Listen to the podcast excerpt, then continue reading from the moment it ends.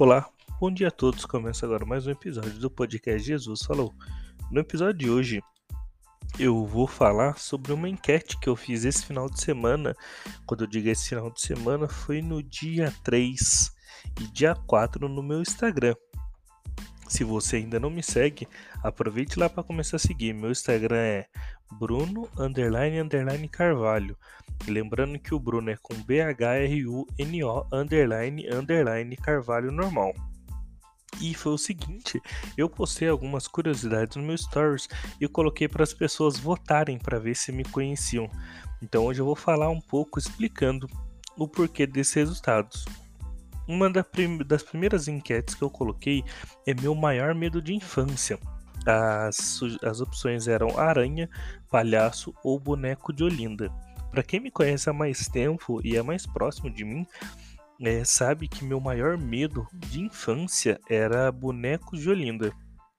Primeiro, eu tenho, tinha um problema muito grave em questão do tamanho do boneco de Olinda, sabe? Eu achava assustador ele por si só, por conta do tamanho, e também porque uma vez eu estava no parque da cidade isso quando eu era bem novo. E tava tendo uma apresentação com bonecos de Olinda. E um dos bonecos bateu a mão na minha cabeça. E para quem não sabe, o boneco de Olinda é de madeira. E foi uma coisa bem traumática para mim. Eu nem lembro se eu tava perto dos meus parentes. Eu sei que foi algo que eu guardei por muito tempo e tive sempre medo. É, eu acredito por não tratar isso e não correr atrás de falar sobre esse assunto, desenvolveu um medo que durou durante muitos anos, até cerca de uns 14 anos. Tive muito medo de palhaço, mas o principal era de boneco de Olinda. Meu carro favorito, isso também veio desde a época de infância. Desde que eu era jovem que eu comecei a conhecer carro, eu sempre gostei de carros antigos. Coisa que sempre me chamou a atenção eram esses muscle cars, né? Que eram mais esses carros V8 e sempre foi um Mustang. Mustang 76 para ser mais exato, um dos primeiros, sempre me chamou a atenção, eu sempre fui apaixonado por esse carro e até hoje eu sou apaixonado por esse modelo.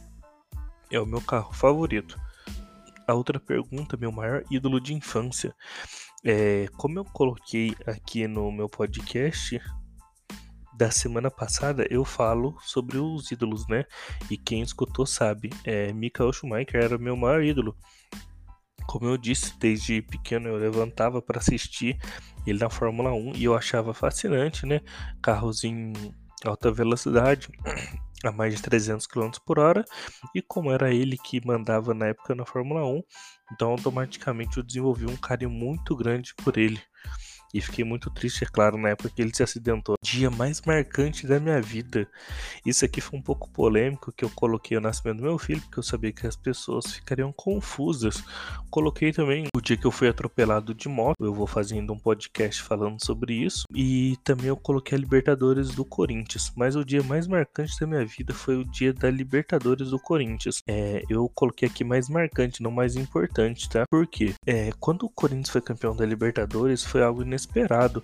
Foi uma campanha, todo ano nós chegávamos longe, porém, infelizmente, não ganhávamos o título. Mas no ano de 2012 foi diferente, nós finalmente conseguimos ganhar um título.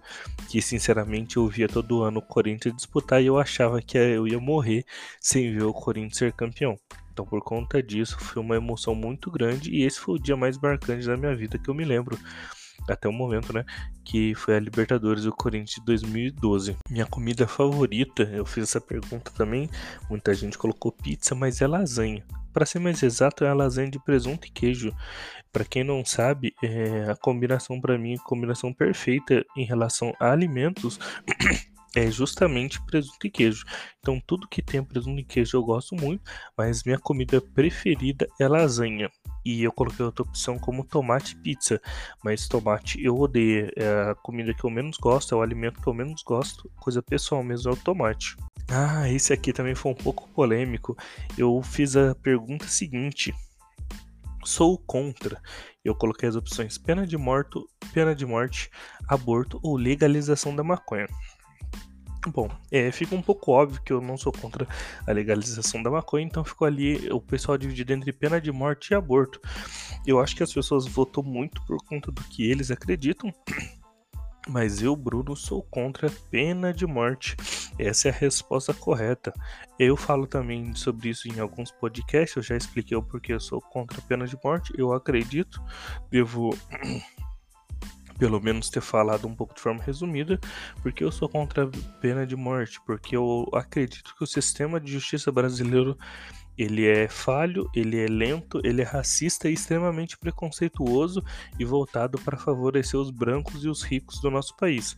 Isso está comprovado através de pesquisas que um negro sempre tem uma pena maior no mesmo tipo de crime do comparado a um branco. Então, Logicamente, eu sou contra a pena de morte, porque eu sei que, se aprovado no nosso país, quem iria morrer seria somente pobre ou preto, e nos piores dos casos, muitas vezes alguns inocentes, porque não teriam um julgamento adequado. Então, por conta disso, eu sou contra.